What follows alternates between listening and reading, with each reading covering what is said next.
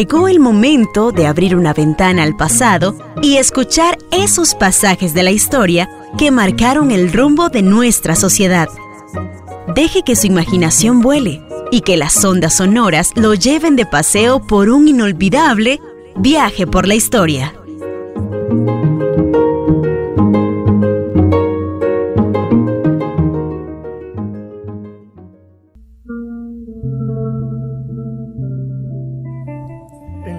Mitad del siglo XX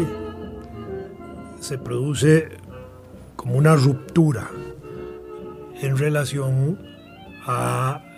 los procesos electorales y vida político-electoral del periodo anterior. Si hasta 1948 habían dominado los liberales la vida institucional del país y de alguna manera habían empezado a surgir las nuevas fuerzas sociales eh, como el Partido Comunista, los, los, reformistas de Jorge Bolívar en la década del 20, eh, empiezan a desarrollarse los social cristianos, aunque no tengan esa forma de organización político-electoral, porque el partido que llevó a Rafael Ángel Calderón Guardia a la presidencia de la República no fue un partido ni demócrata cristiano ni social cristiano, sino que fue el Partido Republicano Nacional, pero él formado en una tradición social cristiana muy sólida, tanto de familia como de estudios y de contexto en Europa, él, eh, su gestión de gobierno la impulsa sobre ese tipo de valoraciones y la alianza con la iglesia que hace y con el Partido Comunista en 1943 fortalece esa visión hoy social cristiana del doctor Calderón Guardia. Pero con los sucesos de la guerra civil del 48, el país cambia radicalmente porque eh, a pesar de que Figueres se había comprometido por el pacto de Ochomogo y por la Embajada de México, el pacto de la Embajada, a respetar la legalidad de los partidos políticos y de las organizaciones sociales existentes como los sindicatos, obviamente a respetar las garantías sociales y otras cosas, en esos aspectos no cumple. Y el Partido Comunista o Vanguardia Popular, como se llamaba desde 1943, fue puesto fuera de la ley, cuando era una fuerza política electoral importante hasta 1948. Y desde 1948 hasta 1974, ese partido con ese nombre tiene proscripción total de participación electoral en el país y algunos intentos que se hicieron de inscripción de partidos políticos de izquierda padrinados por el viejo Partido Comunista o Vanguardia Popular fueron proscritos. Casi una decena de partidos se les impidió participar en el proceso electoral posterior a esa eh, guerra civil. Eso era parte de esa persecución política que todavía se hacía institucionalmente, porque el decreto número 105 de la Junta de Gobierno de 17 de julio de 1948 proscribió al Partido Comunista de Costa Rica, a Vanguardia Popular y a cualquier denominación que en el futuro adquiriera. Entonces, ¿cómo se procedía en eso? Sencillamente a la hora de tratar de inscribir un partido político, se hacía un análisis de las firmas de adherentes que ese partido tenía y el registro electoral y la Asamblea Legislativa que también tenía que ver con parte de ese proceso, confrontaban esas listas de adherentes con las listas de comunistas sindicados de la década del 40. Y si ahí aparecían, entonces ese era un motivo para ilegalizar. De manera que se había prohibido en la práctica a los comunistas participar como grupo, no como personas, porque no se, no se, no se establecen restricciones de voto individual. Entonces los comunistas, y esto es interesante plantearlo, porque puede permitir explicar algunas cosas de la Costa Rica del siglo XX. Los comunistas en el periodo de clandestinidad, cuando están proscritos electoralmente, tenían que intentar inscribir partidos que se los prohibían, pero como ya no podían ir a la elección, entonces llamaban a votar por lo que ellos creían era el menos malo del proceso electoral y entonces juegan con ese eh, sentido práctico político de tratar de influir en una base del electorado para que votaran por tal o cual candidato o por tal o cual partido, dependiendo de la coyuntura electoral, para tratar de llevar lo que ellos creían que eran mejores candidatos o mejores partidos que no eran ellos para que ejercieran el gobierno de la República. Entonces así, por ejemplo, en 1958 eh, llaman a votar por Mario Echandi Jiménez. ¿Por qué? Porque Mario Echandi Jiménez en ese momento eh, juega un papel de contradicción con José Figueres que los había ilegalizado. Y porque coincidían en algunos planteamientos. Por ejemplo, Mario Echandi Jiménez estaba en contra de la integración centroamericana, cosa que el Partido Liberación Nacional, que se acababa de fundar en 1951, estaba anuente a participar en el proceso integracionista. Entonces ahí había ya un enfoque y los comunistas no estaban de acuerdo en, la integración económica centroamericana porque consideraban que esa inversión extranjera no solo era una inversión de tipo imperialista, sino que también eh, destruía la base artesanal costarricense, zapateros, sastres, industria artesanal, que eh, el Partido Comunista tenía una base muy importante de artesanos en su militancia y en ese sentido atienden a defender a los artesanos y no a propiciar un desarrollo industrial del país. Eh, en ese sentido, el, el, partido llama a votar por Echandi y por eso se produce en el gobierno de Echandi una ligera apertura política que permite que Manuel Mora Valverde, secretario general del Partido Comunista, pueda volver a hablar por radio públicamente, porque hasta 1958 no le permitían hacer esos discursos públicos. En el gobierno de Chandi permiten eso, pero además, ahora sí, en la parte personal, Chandi y Manuel Mora habían sido compañeros de la Escuela de Derecho y, tenían algún grado de familiaridad y amistad. Eh, y en ese sentido, Chandi pues fue eh, respetuoso y complaciente de esa amistad. Y, también habría que decir que en, los años posteriores ya, siempre que se hicieron homenajes a Manuel Mora, Mario Echandi llegaba como un acto de deferente a la figura de Manuel y por un acto de vieja amistad con él. Entonces ahí van a coincidir. Y en el periodo de Mario Echandi también permiten que el Partido Comunista abra locales, no con el nombre de Partido Comunista, sino como centros obreros de estudios sociales. Y para las elecciones de 1962 que se, se, producen en el gobierno de Chandi, porque es el año 61, el gobierno de Chandi termina en el 62, eh, impiden primero la participación de un partido político, pero después permiten la participación de otro. Y en ese otro eh, es electo como diputado por el Partido Acción Democrática Popular que lanzó de candidato a la presidencia Enrique Obregón Valverde, que había tenido una salida de liberación nacional y había contribuido a formar ese partido progresista de la época, eh, eligen a Julio Suñol Leal, periodista, como diputado, que se distingue en los siguientes tres años en la Asamblea Legislativa como un buen diputado en ese sentido. Después viene el periodo 62, en adelante vuelven otra vez los liberacionistas al poder y eh, vuelve otra vez la represión, pero ya no solo porque llega liberación, sino por el contexto internacional del momento, porque había triunfado la revolución cubana y eso altera toda la situación del continente y hay una reacción contra la izquierda en ese momento y se vuelve a tomar eh, una posición fuerte frente a eso. Por eso en el año 66, para la elección del 66, el Partido Comunista de nuevo vuelve a plantear esa coyuntura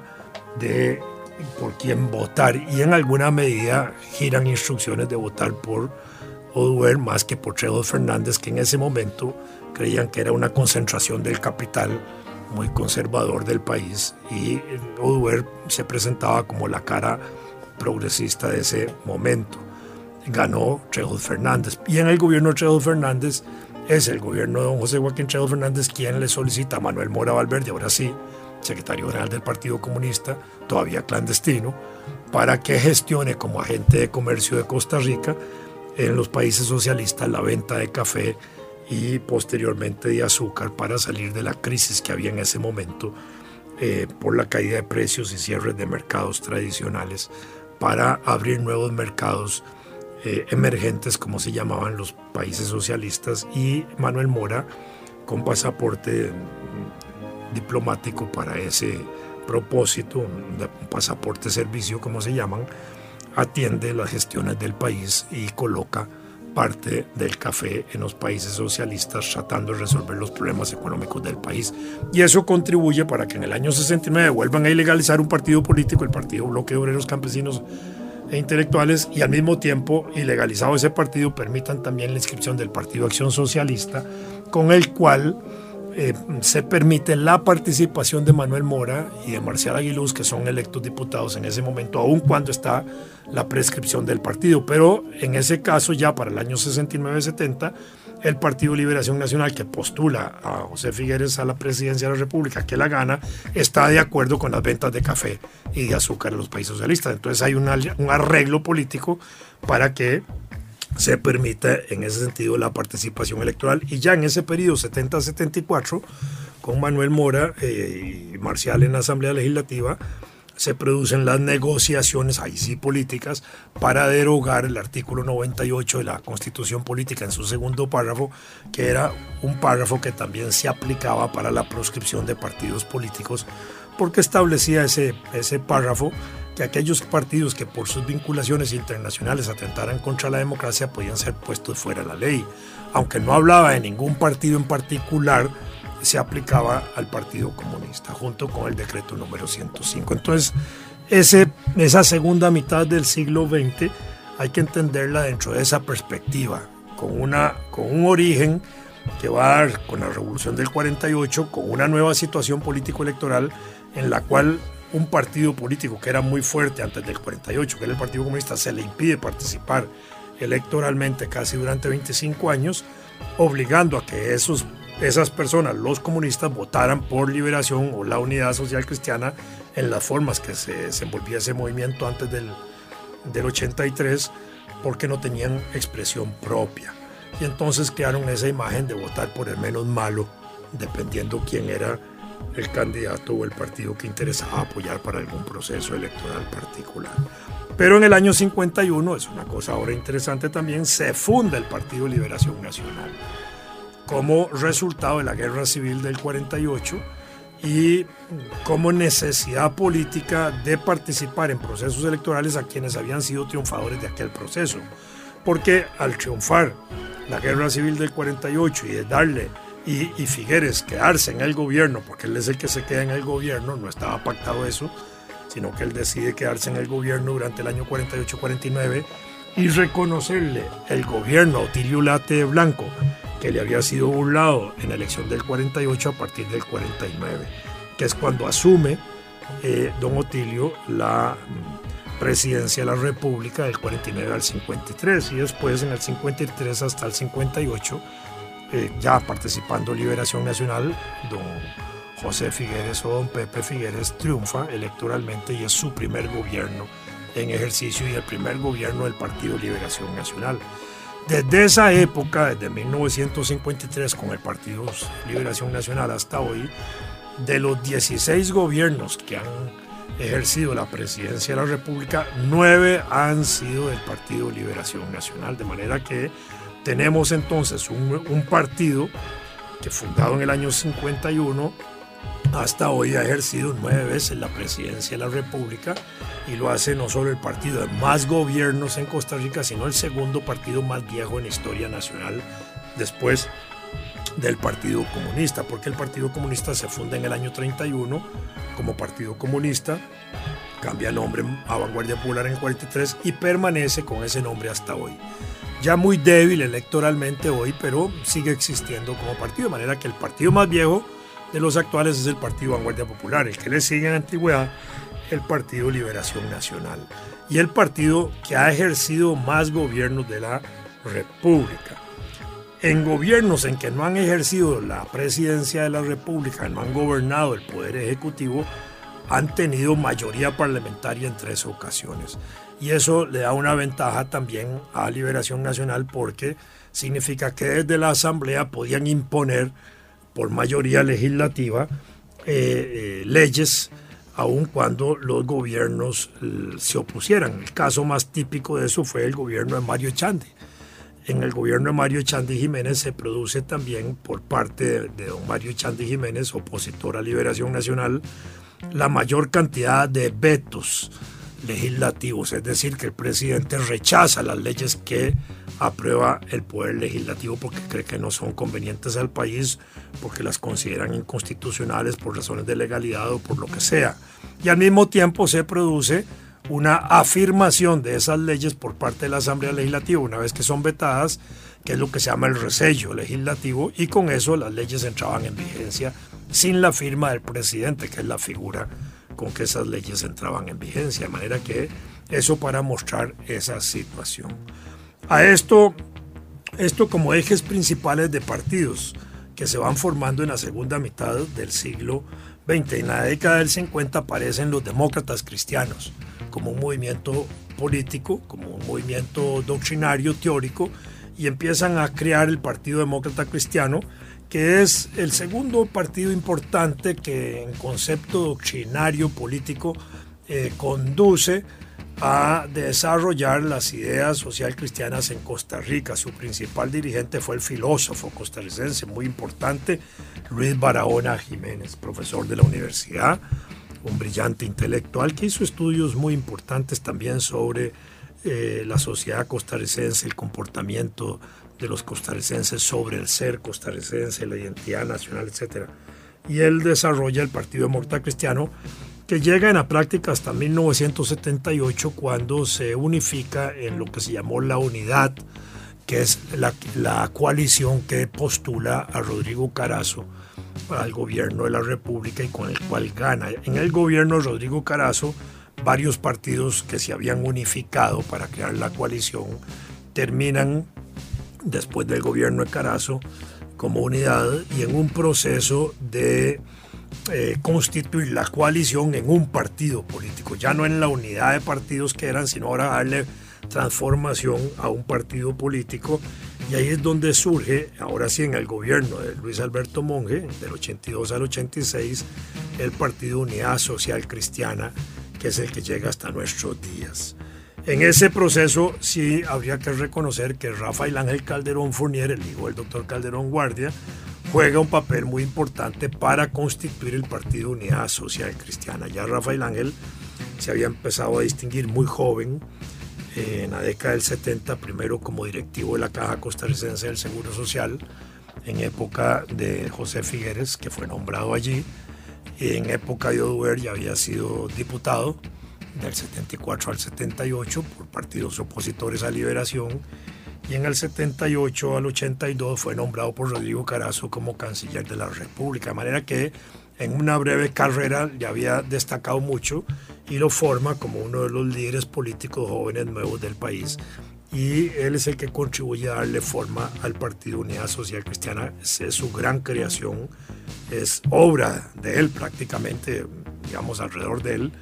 y de quienes lo acompañaron en ese esfuerzo. Y, de ahí en adelante se constituye hasta hoy el eje principal de partidos que ejercen la presidencia de la República alternándose Liberación y la Unidad hasta el año 2014, cuando entra el Partido Acción Ciudadana en esa eh, disyuntiva de que esos dos partidos ya dejan de ejercer la presidencia para asumirle un tercer partido. Entonces, puesto así el panorama, desde 1948-49, al cambiar el panorama electoral del país, se crean los ejes del bipartidismo tradicional costarricense, en el sentido de crear la base político-institucional por la cual dos grandes partidos van a alternar en el gobierno, que fueron Liberación Nacional, 9 de 16 gobiernos, y la Unidad Social Cristiana. A partir del 83 hasta hoy, y lo que era la Unidad Social Cristiana en sus eh, gérmenes anteriores, que fueron los que fueron constituyéndose como partidos alternos al Partido Liberación Nacional, que fueron gobierno. La coalición que llevó a don José Joaquín Trejo Fernández, el grupo que llevó a Chandy, el grupo que impulsó a Carazo, y de ahí en adelante el país se eh, definió de esa manera. Entonces el proceso electoral del país descansó fundamentalmente en esos ejes principales. Ya a partir de los años 70 vuelve a participar la izquierda costarricense, ya no son los comunistas en el 70, sino la izquierda costarricense a partir del 74, porque aparecen otros partidos de izquierda participando en el proceso electoral, el Partido Socialista Costarricense, el Movimiento Revolucionario del Pueblo, que constituyen después la coalición Pueblo Unido que logra elegir cuatro diputados como máximo en ese proceso, en otras ocasiones tres, dos y uno, y ahí fue disminuyendo su caudal electoral. Y luego en la década del 90, finales de los, del siglo XX, se vuelven a rearticular esos partidos, aparece el Partido del Progreso, aparecen los eh, Fuerza Democrática como una evolución de ese partido que elige tres diputados y el Partido Vanguardia Popular tiende a debilitarse en ese proceso histórico. Y ya a principios del siglo XXI aparece una nueva fuerza política donde se agrupan elementos de esa tradición de izquierda que es el Frente Amplio. ¿Por qué cambiaron de nombre? No es que cambiaron de nombre, sino que cambiaron las, los grupos sociales que orientaron la existencia de partidos. El Partido Comunista eh, hasta 1985 nunca tuvo una fracción, una fractura importante, no se dividió, sino que se mantuvo siempre alrededor de sus principales dirigentes históricos. Don Manuel Mora como su gran líder, obviamente, eh, Arnoldo Ferreto, Eduardo Mora, el hermano Emanuel, eh, que eran como los líderes que venían desde la década del 40, los que surgen a finales de los 40 y principios de los 50, Humberto Vargas Carbonell y otros jóvenes dirigentes que le conforman ese partido. Pero en la década del 60, al calor de la revolución cubana, eh, surgen otras fuerzas políticas nuevas que no ingresan al Partido Comunista, sino que separadas de él porque se desarrollan aparte, independiente, dan origen a nuevos partidos políticos. El movimiento revolucionario auténtico, que después se transforma en movimiento revolucionario del pueblo, y el Partido Socialista Costarricense que no eran fuerzas que habían surgido del Partido Comunista, sino que se habían desenvuelto de manera independiente. Y logran coaligarse, unirse en el año 78, manteniendo cada una su independencia, pero coaligados. Y después, en la década del 80, todos esos grupos sufrieron una crisis interna por la cual desaparecieron. El Partido Socialista tuvo dos divisiones y se fracturó y, y y feneció y el Partido Revolucionario del Pueblo también terminó desapareciendo del escenario político. A eso se sumó en el año 74 y 78 un, dirigente político que había sido del Partido Liberación, eh, del Partido Comunista, Rodolfo Cerdas, que fundó el Frente Popular. Y el Frente Popular mm, logra elegirlo a él como diputado también. Eh, y después de esa elección de diputado, el Frente Popular desapareció como escenario político y algunos de esos dirigentes del Frente Popular pasaron a integrarse posteriormente dentro de Liberación Nacional, especialmente en el gobierno de José María Figueres Olsen en 1994 y algunos de ellos llegaron a ser hasta ministros de, eh, y altos dirigentes y funcionarios de la administración de eh, José María Figueres como Eduardo Dorian, Leonardo Garnier, el Grispan, eh, Saúl Weiler, que habían sido del Frente Popular en los años 70. Entonces ahí se reestructura y se reorienta el proceso electoral político de, mm, de, este, de esta segunda mitad del siglo XX. Durante la segunda mitad del siglo XX eh, siguió existiendo las siguieron existiendo las internacionales de los partidos políticos existentes. Entonces existía la Internacional Demócrata Cristiana.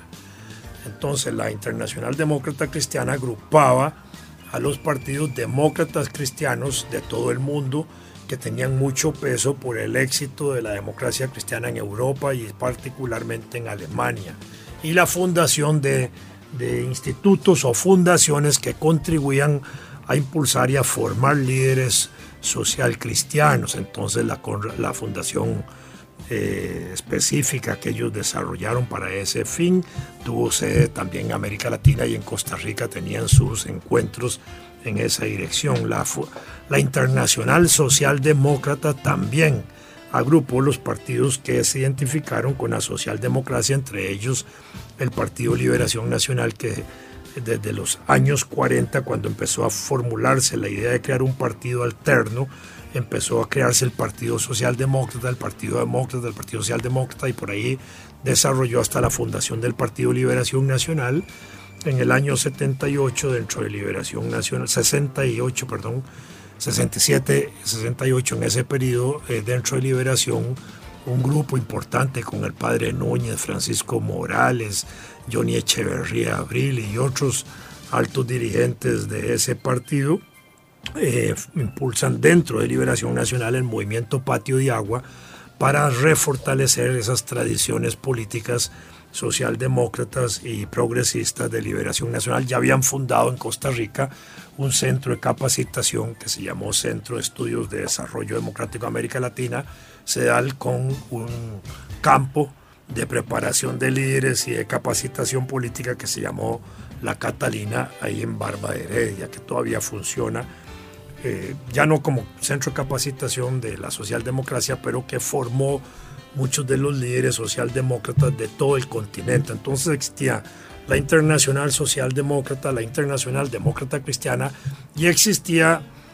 ya no una internacional comunista al estilo anterior a 1939 como existió, sino que existió también un centro de capacitación en la Unión Soviética de líderes comunistas y de formación de cuadros comunistas que lo hacían en, en una triple dimensión. En un lado dirigentes del Partido Comunista, en otro dirigentes juveniles y en otro dirigentes eh, eh, sindicales. Entonces ahí los partidos comunistas mandaban a formar cuadros políticos en ese sentido. Ese, ese, esa internacional comunista, dicha de esa manera, no tenía sedes en América Latina allá iban a estudiar. Jóvenes pasaban cursos de seis meses, un año, a veces dos o tres años, dependiendo la intensidad de los cursos. Eso era más especialmente para dirigentes de partidos políticos que para dirigentes de juveniles o sindicales. Con la revolución cubana se desarrollaron centros de capacitación parecidos en el campo sindical y en ese sentido contribuía mucho a eso, pero también en el mundo, eh, el mundo estaba dividido en grandes centrales sindicales, en grandes centrales estudiantiles, en grandes movimientos políticos que contribuían a esa división. Y esos eh, centros de capacitación pues, jugaron su papel en la formación de los líderes demócratas, cristianos, socialdemócratas y de izquierda de Costa Rica de la segunda mitad del siglo XX. Inevitablemente esos partidos estuvieron todos en contacto con esos institutos y fundaciones y facilitaron la formación de líderes locales. Hoy, eh, yo diría lamentablemente se han debilitado esas instituciones, ya esos partidos no tienen ese apoyo internacional y tampoco han desarrollado sus propias escuelas de capacitación local. Quizás esto tiene que ver también con el debilitamiento de cuadros políticos que hay en Costa Rica hoy al interior de los partidos políticos y predomina todavía la vieja dirigencia política en muchos de estos partidos.